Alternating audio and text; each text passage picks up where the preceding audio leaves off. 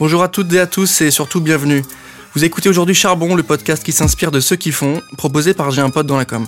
Dans Charbon, nous parlons inspiration, créativité, fougue, envie, travail, vision du monde, et tout ça sans bullshit, mais surtout avec beaucoup de bienveillance. Dans cet épisode, nous avons le plaisir de retrouver un invité de Marc. Vous le connaissez sans doute euh, très bien. Pour certains, il est l'une des sources d'inspiration, de savoir et de connaissances. Pour d'autres, il est celui qui a su vous rabibocher avec les sciences. Me concernant, il est celui qui m'a fait adorer l'histoire. L'histoire avec un grand H, celle des Romains, des Vikings, des Templiers. Pour ma génération et moi-même, qui sommes nés dans les années 90, il fait figure de référence, notamment grâce à son émission C'est pas sorcier. Je suis d'ailleurs particulièrement ravi et quelque peu ému, je, dois l'avouer, de l'avoir aujourd'hui à notre micro. Jamy, bonjour. Bonjour Valentin. Comment tu vas? Eh bien très bien, je suis très heureux d'être ici, euh, tout va bien. Super, on est très content de t'avoir aujourd'hui avec nous. Pour commencer, on aimerait que tu te présentes, parce qu'on parle speaker, journaliste, animateur, euh, vulgarisateur. Est-ce que tu peux te présenter en 30 secondes une petite fiche? Alors j'essaie toujours de résumer euh, cette présentation exhaustive à un mot. Je me considère moi comme un passeur. Alors sur le papier je suis journaliste, j'ai ma carte de presse, mais je me considère comme un passeur, comme un trait d'union entre ceux qui savent et ceux qui ont envie de savoir. Ok, très bien. Et ça, pour le faire, euh, tu as une vision pour le faire, pour passer justement en tant que passeur, tu, tu vois ça comme une vocation ou c'est quelque chose que tu aimes avant tout? La recette, c'est très compliqué. Euh, on m'a souvent posé cette question et j'ai toujours eu beaucoup de mal à y répondre. Euh, je sais pas, j'ai le sentiment qu'il y a quelque chose de, de, de euh, d'inné, de volonté de d'apprendre d'abord. Euh, personnellement et puis euh, j'aime beaucoup apprendre j'y prends beaucoup de plaisir et j'aime partager à la fois ce savoir et ce plaisir. Après, la manière dont, dont ça se fait, l'alchimie, je suis incapable de la décrypter. Mais je sais que tout part de la dimension plaisir. C'est-à-dire que dès l'instant où euh, j'apprends quelque chose, il y a espèce de, de, de, de, de mécanisme qui se, met, qui se met en marche, des neurones qui doivent se connecter, et puis euh, tout cela euh, doit, doit, euh, doit créer du plaisir, et un plaisir que je vais avoir à cœur de, de, de transmettre. D'accord, très bien. Donc cette notion de plaisir, on, va, on aura le temps d'y revenir juste après. Euh, pour commencer, j'aimerais bien que tu me dises d'où est-ce que tu viens et euh, qu'est-ce que tu as fait comme étude euh, pour démarrer. Les questions un petit peu basiques pour savoir un peu l'évolution. D'accord. Alors d'où je viens? Géographiquement ou plutôt? Alors géographiquement, moi je suis je suis né, j'ai grandi en Vendée, dans l'ouest de la France. J'ai fait des études littéraire et non pas scientifique euh, du droit où euh, j'ai pas particulièrement brillé mais euh, quand j'étais en fac de droit euh, je le faisais à dessein pour préparer des concours d'école de, journalisme. Donc j'ai passé le concours de l'IPJ l'Institut pratique de journalisme qui mhm. aujourd'hui est adossé à Dauphine. Et voilà je, je, je suis rentré à l'IPJ j'y suis resté pendant deux ans. J'y ai appris mon métier. Voilà. Et, j'ai commencé, j'ai commencé à la radio. Voilà, devant un micro comme celui-ci, euh, sur euh, Radio France. J'y suis resté pendant quelques temps. Je naviguais entre. Euh, alors à l'époque, on parlait de, de, fréquence nord. Maintenant, c'est France Bleu. Donc j'étais dans, dans le nord et à Bordeaux. Donc je naviguais entre ces deux stations. Et puis, et puis un jour, on m'a, on m'a proposé un poste euh, à Guéret. J'avais 26 euh, ans, j'avais envie de bouger. J'ai dit non. C'était en 1989. Euh, j'avais des copains qui étaient à Berlin, qui à l'époque on se téléphonait, on s'écrivait. Hein, il n'y avait pas d'autres. Euh, j'avais des potes donc qui étaient à Berlin, qui m'ont dit, tu sais, il se passe des, des il se passe des trucs. Euh, T'es jeune journaliste, tu devrais venir. Euh, j'ai acheté une caméra. Et je suis parti au mois de novembre à Berlin et j'y ai fait mon, mon premier reportage. D'accord, c'était, avais déjà une motivation particulière à bouger à l'étranger ou c'était vraiment sur un, une inspiration, un coup de tête? Tu t'es dit, il faut que j'y aille, on me dit d'y aller, j'y vais. C'était, euh, je sais pas, oui, plutôt un, un coup de tête, là, là, là le sentiment que euh, ce qui se passait ou ce qui allait se passer là-bas euh, allait au-delà des mots. J'aime beaucoup écrire, j'aime beaucoup la radio, mais j'avais le sentiment que euh, pour raconter euh, cette histoire, l'image serait plus importante. D'accord, ok, très bien. Euh, concernant cette fameuse évolution justement de métier et de, de, job, euh, si tu devais nous citer une personne, une rencontre qui a fait la différence, qui t'a inspiré ou qui t'a marqué ou qui t'a donné envie de, de, faire quelque chose, quelle serait cette personne? Famille ou professionnelle il y, a, plusieurs personnes. Mm. Il y a euh, dans, dans, je crois que dans, dans, dans l'histoire d'une femme ou d'un homme, il y a, il y a plusieurs, plusieurs individus qui peuvent jouer un rôle important. Euh, moi, je sais que j'ai eu un, un, prof de français quand j'étais en, en, seconde qui a joué un, un rôle très très important. Euh, quand j'avais euh, quand j'avais 15 ans, euh, je rêvais d'être journaliste, mais je me disais est-ce que j'en suis capable? Est-ce que j'ai est-ce que j'ai le droit d'y rêver? Est-ce que j'ai le droit d'en rêver? Et, et, et cet enseignant m'a m'a incité à, à, à faire ce, ce, ce, métier, à continuer, à, à essayer de réaliser ce, ce, rêve. Il m'a appris à aimer les mots, à aimer écrire, euh, à aimer euh, raconter et aussi à le revendiquer. Donc, euh, euh, il a été très important. Après, bon, dans, dans, dans, dans une, une, vie professionnelle, eh bien, on rencontre toujours euh, des personnes, notamment lors des, des, des, premiers, euh, des premiers stages hein, que, que l'on fait, des personnes qui vont euh, nous aider à, à confirmer notre choix, à se dire ouais, je suis dans la bonne voie, ou alors à se dire mais oula, mmh, euh, j'ai mis les pieds dans un truc qui ne me correspond pas du tout. Et donc, moi, lors de mes premiers stages, oui, j'ai rencontré des, des journalistes qui sont totalement euh, inconnus, mais qui euh, qui m'ont euh, qui m'ont permis de, de, de, de confirmer que j'avais fait le bon choix. Du coup, les clés de réflexion t'ont été données par quelqu'un ou plusieurs personnes que tu as pu rencontrer? C'est une suite de rencontres au final? C'est une suite de rencontres, c'est une suite de moments. C'est pas un moment précis, mais c'est des petites choses euh, qui, qui, qui s'amoncellent et qui à un moment cristallisent et qui font que, euh, eh bien, on se sent bien dans, dans, dans ce job et qu'on se dit, euh, j'ai envie, j'ai envie de faire ce métier et je sais que si je fais ce métier, eh ben, chaque matin, je me lèverai en ayant envie de faire ce que j'ai envie de faire. Ça, c'est hyper intéressant, justement, la motivation et ce qui te pousse à te lever. Euh, tu nous as parlé aussi, euh, tu m'as dit raconter des histoires, des belles choses, euh, maîtriser les mots. C'est un peu aussi le métier de communicant par ailleurs. Est-ce que ce métier-là, cet univers de la com et de la pub, a pu t'intéresser à un moment où, où tu étais directement dans, dans le journalisme? Oui, ça m'a intéressé d'ailleurs quand, quand je parle de, de ces, ces journalistes que j'ai rencontrés et qui m'ont euh, qui m'ont permis de, de, de d'aller euh, mm. dans, dans, dans, cette voie. Il y a eu une période où j'ai hésité entre, euh, entre la com et le journaliste et, et, et le journalisme euh, parce que il y a des, des il y a des, des outils communs. Euh, l'image, les mots sont des outils communs. Euh, après, on en fait autre chose. Mais, mais c'est vrai que aimant écrire, aimant, aimant les histoires, aimant les scénarios, Évidemment que euh, la communication, euh, la pub dans les années 90, euh, c'était un terrain de jeu formidable et vers lequel je me suis posé des questions. Ouais, logique. Oh, ben, c'est marrant que tu me parles de, ça. On est tous les deux en fait anciens de Dauphine, parce que moi j'ai pas fait l'IPJ, mais j'ai fait Dauphine en média. Mhm. donc ça nous rapproche d'autant plus. Moi j'avais une question sur. tu m'as dit que dès que tu avais 15 ans, tu as su que tu voulais faire ce métier-là, ou tu avais une mhm. inspiration à le faire. Même euh, avant, avant. Si tu te croisais, euh, admettons, à 14-15 ans, tu te recroisais, qu'est-ce que, qu'est-ce que tu te dirais Qu'est-ce que tu te donnerais comme conseil euh, Ne fais pas ça, attention petit, il va t'arriver ça, ou justement, vas-y à fond, ça va être que du plaisir? Je me dirais, fais ce que tu as fait. ouais. Je sais pas, j'ai, j'ai pas de, de j'ai absolument aucun regret. Euh, je, je suis très content euh, de la route euh, que j'ai emprunté et je suis très content de ce qui s'est déroulé au long de, de, ce chemin. Ce métier, j'ai eu envie de le faire, j'avais euh, j'avais 12 ans. Mm. J'avais 12 ans, j'étais en colonie de vacances, et quand j'étais en colonie de vacances, euh, on faisait des équipes. Alors il y a des équipes qui étaient... Euh, et ça changeait tous les jours. Il y a une équipe qui devait faire euh, la vaisselle, il y a une équipe qui devait faire le ménage, il y a une équipe qui devait faire le journal, etc. Et alors moi, j'adorais me retrouver dans l'équipe qui faisait le journal. Ouais.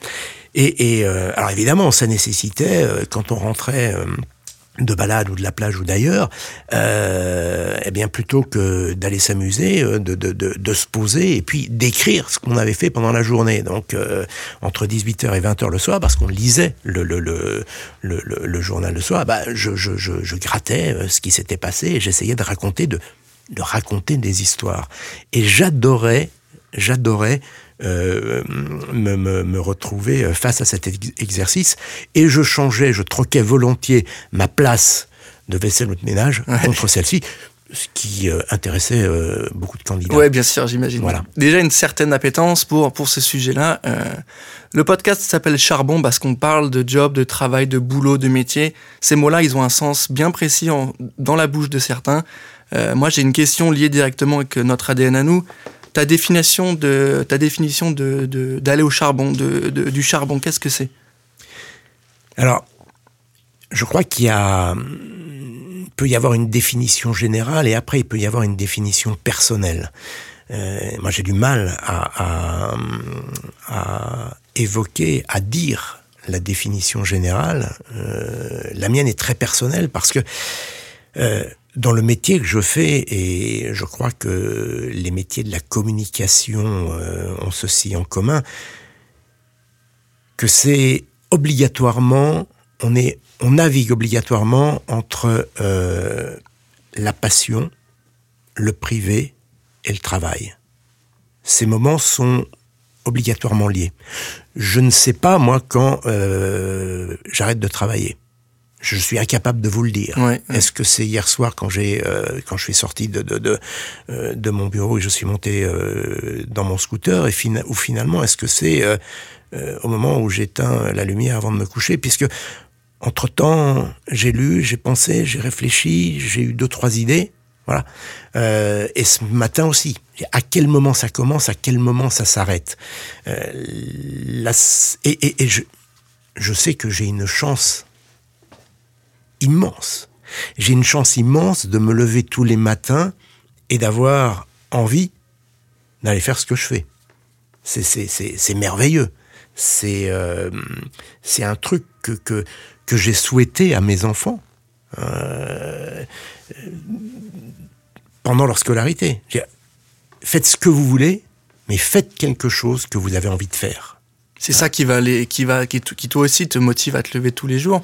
Euh, et au-delà de la satisfaction d'avoir bien fait le job ou d'avoir bien, d'avoir trouvé une bonne idée, d'avoir fait un, une belle émission ou autre, je pense qu'il y a aussi cette question de, de, de, de qu'est-ce que j'apporte au monde aussi, qu'est-ce que je peux apporter, qu'est-ce que je peux. Je, je vais pas jusque là. Je vais pas jusque là. Il faut, faut aussi euh, garder un peu d'humilité.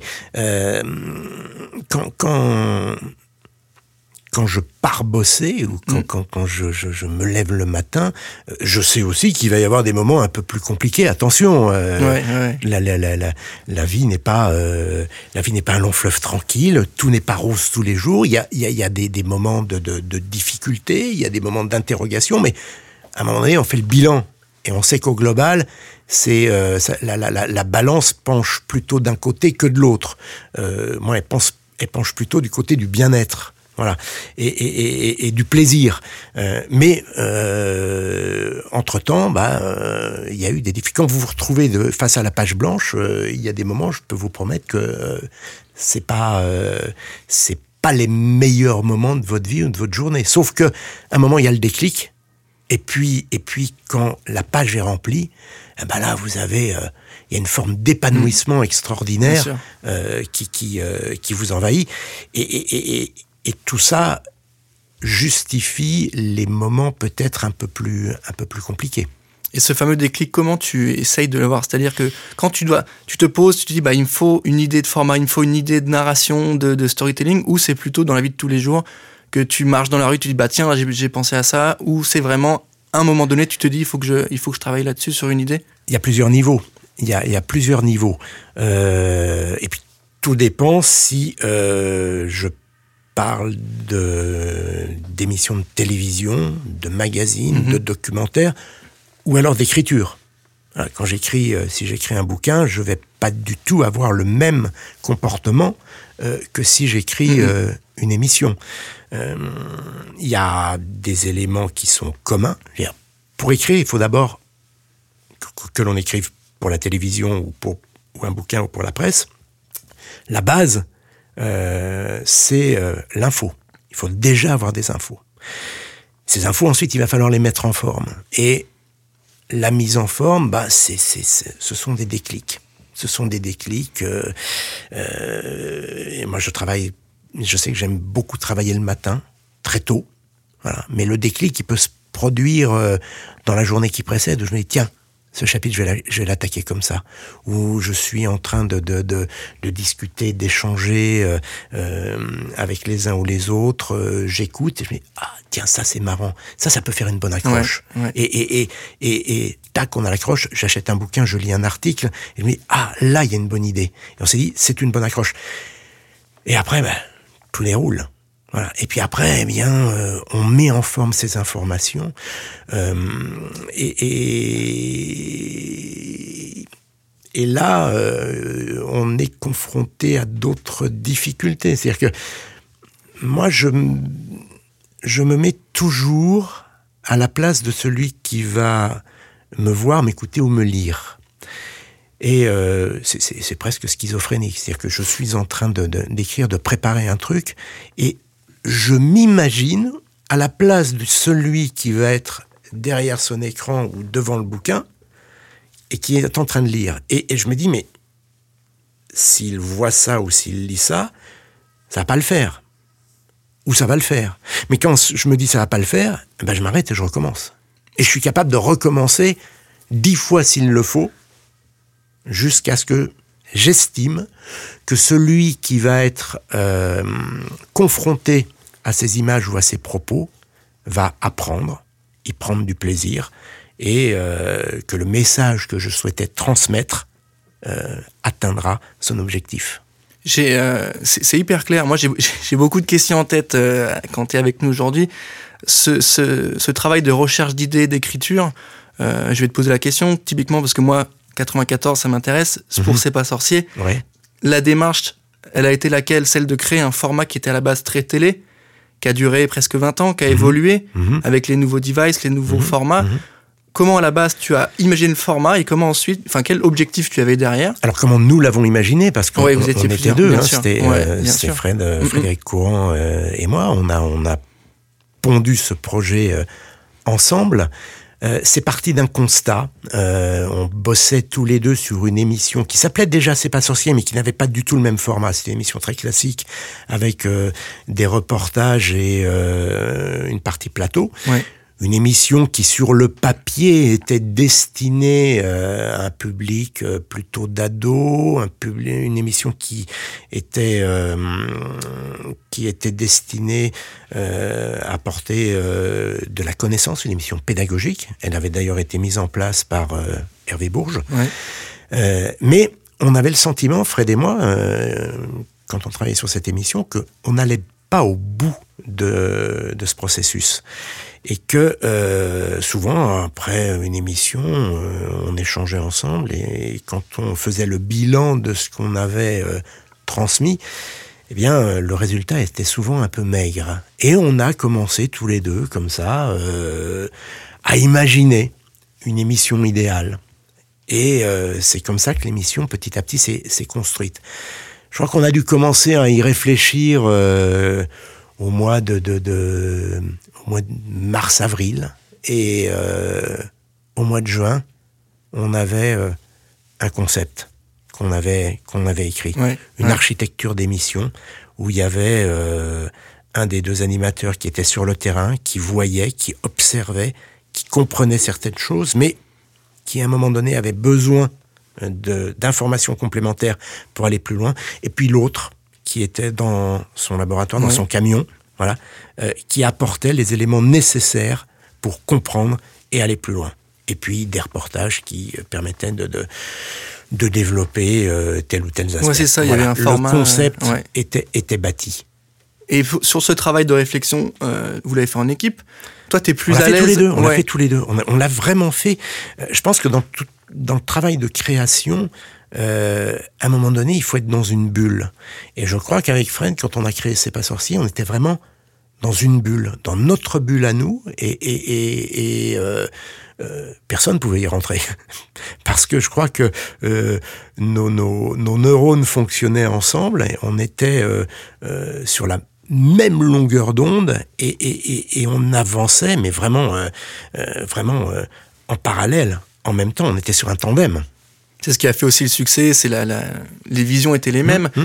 comment on a fait évoluer ce format? Comment vous avez fait pour vous posez les bonnes questions au bon moment pour faire évoluer ce format pour qu'il dure dans, dans la durée? C'est quand même euh, un, exploit en termes d'émission de durer aussi longtemps sur un truc qui est pas entertainment, qui est mhm. vraiment pédago. Comment on fait pour le faire durer aussi longtemps? Ça a duré 19 ans. Euh, je crois que la recette était bonne au départ. En fait, je trouve que l'émission finalement n'a pas tellement évolué dans, sa forme au, fil des années. Euh, alors certes, on a utilisé de nouveaux outils, parfois, euh, jusqu'en, je, crois que c'est jusqu'en 2011, euh, le décor est resté identique. Après, il a changé euh, deux fois, à tort ou à raison, je ne sais pas. Euh, mais, la recette était bonne dès le départ. Il y avait les bons ingrédients. Il y avait euh, de la connaissance, il y avait euh, une partie euh, aventure, il y avait des animateurs qui ne se prenaient pas trop au sérieux, mais qui racontaient des choses sérieuses. il y avait de l'humour, mm. mais de l'humour qui était toujours bâti à partir de d'éléments vérifiés et réels. C'est-à-dire que on ne réinventait pas la science pour faire pour faire de l'humour. On se servait de ce qui existait parce qu'à un moment, je crois qu'on maîtrisait ce que l'on raconte. Et si on veut faire de l'humour, il faut maîtriser son sujet. Et ce n'est qu'à partir du moment où on maîtrise son sujet que l'on peut faire de l'humour avec, même si c'est de la science. Mais tant qu'on n'a pas maîtrisé, on peut faire de grosses bêtises, on peut raconter de grosses bêtises, on peut raconter quelque chose de drôle, mais qui sera moins drôle parce que c'est pas juste. Et là où ça devient vraiment très drôle, c'est parce que la base est parfaitement juste et qu'on va faire de l'humour avec cet outil. Donc c'est un savant euh, mélange de, de, rigueur, mais en même temps de créativité. Exactement. C'est quoi l'essentiel pour toi, le moteur essentiel pour un, pour un projet comme celui-ci ou celui que tu as aujourd'hui euh, encore? C'est plutôt la créa, la, la, rigueur ou la manière de. Ça marche en parallèle. Mm. Ça marche en parallèle, mais mais il euh, y a y a le fond et la forme. alors évidemment, sans fond, je crois que on, ne construit rien. Mais après, il faut mettre en forme. Euh, tout à l'heure, on parlait de, de, de, euh, de la période euh, étudiante. Moi, j'ai eu un enseignant et qui avait parfaitement raison. Qui un article, il doit y avoir de bonnes infos dedans, mais l'objectif, c'est que le lecteur aille de la première ligne jusqu'à la dernière. Et donc ça, c'est la mise en forme. Mais cette mise en forme, elle doit aussi respecter le contenu. Donc il y a une adéquation.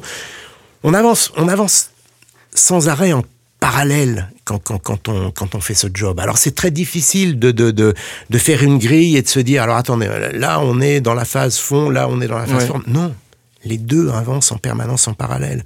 Quand on fait le, monde de Jamy, on bâtit un, un, séquencier. Il y a un séquencier sur le papier, mais ce séquencier, euh, évidemment, il va évoluer quand on est sur le terrain. Et, même si on a songé euh, à la forme euh, quand on était en phase d'écriture, eh bien, cette forme, elle évolue aussi sur le terrain. Et pour le fond, c'est exactement la même chose.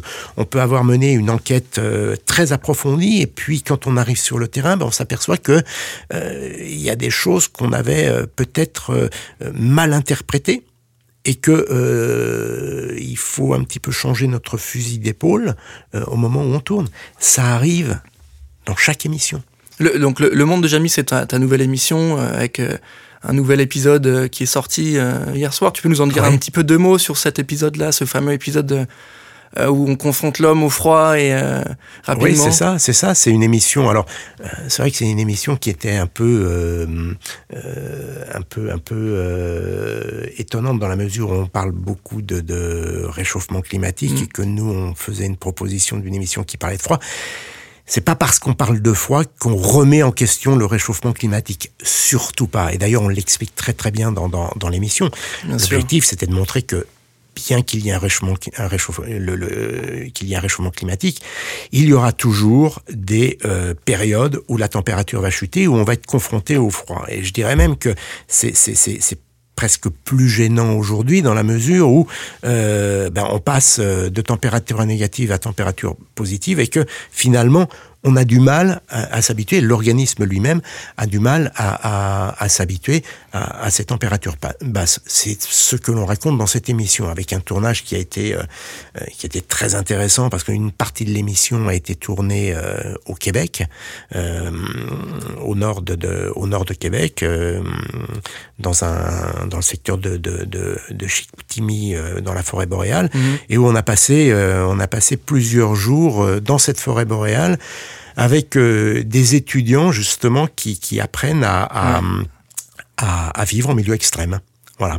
Et comment le, le, le choix du sujet Est-ce que c'est lié euh, tous ces enjeux de réchauffement climatique et ces enjeux environnementaux Est-ce qu'ils font est-ce qu'ils sont au cœur de tes réflexions sur euh, Évidemment, évidemment, ils sont au cœur de nos réflexions. C'est-à-dire que aujourd'hui, quand on traite, alors c'est vrai que le monde de Jamie, on, on est, on est plus anglais sur euh, les phénomènes naturels, euh, donc euh, les éléments, les éléments et les phénomènes naturels. Donc fatalement, le réchauffement climatique est, au cœur de, nos sujets. Et toutes les émissions, tous les sujets que l'on traite, eh bien sont, sont, abordés à travers le prisme de, ce, de ce bouleversement climatique, de ce réchauffement climatique. Qu'est-ce que qu'est-ce Qu'est-ce que ça te fait quand tu fais des travaux comme ça, des travaux pardon euh, de, de, production de contenu, d'écriture, euh, pour sensibiliser aussi à, ces causes-là, que tu entends des climato-sceptiques qui remettent en cause tout ça, qui te disent bah c'est pas forcément des vrais mouvements, c'est pas forcément des vraies choses. Ça, doit ça, doit te faire sortir de tes gongs et tu dois bondir. Euh. Je sors jamais de mes gonds. Je me dis pourquoi pense-t-il cela? Est-ce qu'il y a encore un travail de pédagogie à faire? Jamais je sors de mes gonds. J'essaie d'expliquer, je crois que la, la... Moi, je crois énormément en la pédagogie. Euh, on a encore du mal, euh, nous, dans notre pays, en France, mais je pense euh, en Europe, à comprendre ce qui se passe. On fait des gestes, on nous demande de faire des gestes. Tous ces gestes sont, sont faits dans une atmosphère de contrainte. Et je crois que on les fait sous la contrainte parce qu'on ne comprend pas. Dès l'instant où on a pigé ce qui se passe, mm. pigé les phénomènes, les mécanismes, euh, mais, mais, mais, pour tout, hein, retraitement des déchets, durée de vie d'un déchet, euh, émission de, de, de, CO2 dans notre quotidien. Quand on a pigé les mécanismes, eh bien à un moment donné, le geste que l'on va faire, ce n'est plus une contrainte, c'est un réflexe. Et ce réflexe peut même devenir épanouissant. Donc, moi, je suis plutôt dans cette démarche. Tout passe par la pédagogie. Du coup, ça rejoint ma question suivante qui est, qui est essentielle pour nous avec Charbon. C'est ta vision, euh, le, futur de la pédagogie. Comment on va apprendre aux gens? Est-ce que ça passera par différents formats? Est-ce que ça passera par une, un remaniement de l'école ou en tout cas des, des formats d'études Comment tu vois dans, dans 20 ans, on va dire 20 ans, le, l'apprentissage, l'éducation, la pédagogie? Alors, je ne suis pas un expert de la pédagogie, encore une fois. Euh, moi, je n'oublie jamais que euh, je suis journaliste, je suis un passeur. Mm. Euh, alors, certes, je fais de la pédagogie, mais finalement, c'est un petit peu le sort de tous les journalistes. Et j'ai toujours considéré que finalement, je faisais le béaba du métier de journaliste, c'est-à-dire d'apporter des informations. après, il y a une partie éditoriale, bien évidemment, mais le B à bas, c'est d'apporter des informations et de faire en sorte que ces informations soient digestes. Ça, c'est le point de départ. Après, en matière de pédagogie et d'éducation, c'est un autre métier. Il y a d'autres ressorts que je ne maîtrise pas. Ce que je constate aujourd'hui, c'est que on a une chance énorme parce que on peut aujourd'hui utiliser différents canaux, différents supports pour euh, pour enrichir ses connaissances. Il y a l'école, bien sûr, qui a une fonction. Et puis l'école, eh bien, elle peut euh, utiliser d'autres euh, d'autres supports, d'autres outils pour enseigner à ses élèves. Et je crois que c'est pas un hasard si aujourd'hui les enseignants euh, utilisent euh, C'est pas sorcier, utilisent le monde de Jamie, utilisent. C'est la question que je voulais te poser justement. D'autres productions euh, auxquelles j'ai participé. Mais je ne mélange jamais les deux. Attention, je ne fais pas un métier d'enseignant. Le métier d'enseignant est beaucoup plus complexe que celui que je fais. Sur cette question de, de, pédagogie et de, et de, de transmission de l'information, euh, moi, ça m'amène à la question qu'on avait un petit peu abordée aussi sur le l'ère du numérique. Euh, Aujourd'hui, Internet, beaucoup d'informations, un accès à l'info hyper facile, très rapide. Mmh. Comment on l'utilise à bon escient? Comment on fait en sorte de trier? Ou en tout cas, on n'a jamais autant été euh, informé, mais on n'est pas hyper bien informé. C'est ça un peu la question. Et comment on fait pour euh, bien s'informer, bien prendre ses sources de d'informations et de considérer que c'est un élément pragmatique et congruent avec ses attentes pour apprendre. Mmh. C'est un sujet euh, très complexe et je ne sais pas si on aura le temps d'y répondre euh, aujourd'hui. On peut essayer d'avant. On peut essayer. On se donne le défi. Bien sûr, bien sûr, bien sûr. aujourd'hui, on, on, a la chance d'avoir à notre disposition une masse énorme d'informations. Euh, Internet est un outil formidable que j'utilise, que nous utilisons euh, des dizaines de fois par jour. Euh, en venant ici tout à l'heure, j'ai dû, j'ai dû faire quatre ou cinq requêtes en une demi-heure pour aller chercher des choses sur lesquelles je, je travaille. Mais il faut jamais oublier que l'objectif d'une connaissance, c'est qu'elle soit assimilée et euh, que finalement ça devienne, que ça vienne nourrir notre culture personnelle. Donc, quand on va chercher une, information, euh, il faut, euh, alors ça c'est le béaba du journalisme, la vérifier, comprendre son sens et la transformer en argument. Moi, je crois que à quoi ça sert tout ça, toutes ces toutes ces connaissances que l'on emmagasine les uns les autres? Ça sert à nous cultiver et à nous permettre d'argumenter, de pouvoir échanger avec les autres et de pouvoir échanger avec les autres en ayant du matériel, du matériel solide. Et ces informations que l'on va chercher, qu'on aille les chercher dans des bouquins, en interrogeant des experts ou sur Internet, eh bien, elles doivent nourrir une argumentation. Mais nourrir une argumentation, c'est pas de dire euh, j'ai lu ça, c'est comme ça. Non, c'est de pouvoir euh, argumenter, de pouvoir euh, de pouvoir montrer que l'argument que j'utilise est juste. C'est à ça que, mm. que, les informations que nous emmagasinons euh, nous servent. Il ne s'agit pas de dire je crois que, je ne vous crois pas. Non. C'est pas de dire je ne vous crois pas. C'est de dire voilà quel argument vous utilisez. Je m'oppose à cet argument parce que tel point et tel point euh, ne sont pas justes. Vous voyez? C'est pas parce qu'on a lu quelque chose sur Internet, qu'on a lu quelque chose sur les réseaux, que c'est juste. Moi, je m'insurge quand dans une discussion, j'entends quelqu'un qui dit ⁇ Je ne vous crois pas ⁇ Là, on est sur un dialogue qui... euh, je parle pas d'une autre, hein, euh, c'est quand, quand, quand, j'entends ça. Euh, on ne parle pas de croyance, on parle de, de, de, de, de science, on parle d'objectivité. Dire je ne vous crois pas, euh, c'est pas suffisant. Je ne suis pas d'accord avec vous parce que. Mais dire je ne vous crois pas, on revient des dizaines, des centaines d'années en arrière. Ok, très cool. Euh, je ne sais pas si je suis clair, mais si c'était, si c'est euh, c'est très clair sur la. Tu, tu, as répondu à ma question, mais c'est aussi c'est une sorte de, de, de, deal que tu as avec. Euh, je, je, crois que c'est une responsabilité individuelle que l'on a. C'est c'est de se dire je lis cela, mm. mais mais est-ce que dans dans ce que je lis il y a tous les éléments qui me permettent de dire bah oui, cette information est juste. Et de pouvoir la confronter euh, à une autre. À une autre. Euh, moi, j'ai une question euh, un peu plus qui moi me tient à cœur sur Charbon, c'est si tu avais une machine à remonter dans le temps, mhm. à quelle époque tu voudrais te rendre et pourquoi? Alors, il y a, moi, il y a, une époque que j'adore, mais, mais, mais que j'adore d'un point de vue d'un point de vue technologique, c'est le 19e siècle. Hein. Alors, c'est vrai que j'aurais aimé, enfin, j'aurais aimé. Je suis très heureux dans le siècle où je vis. Attention, hein.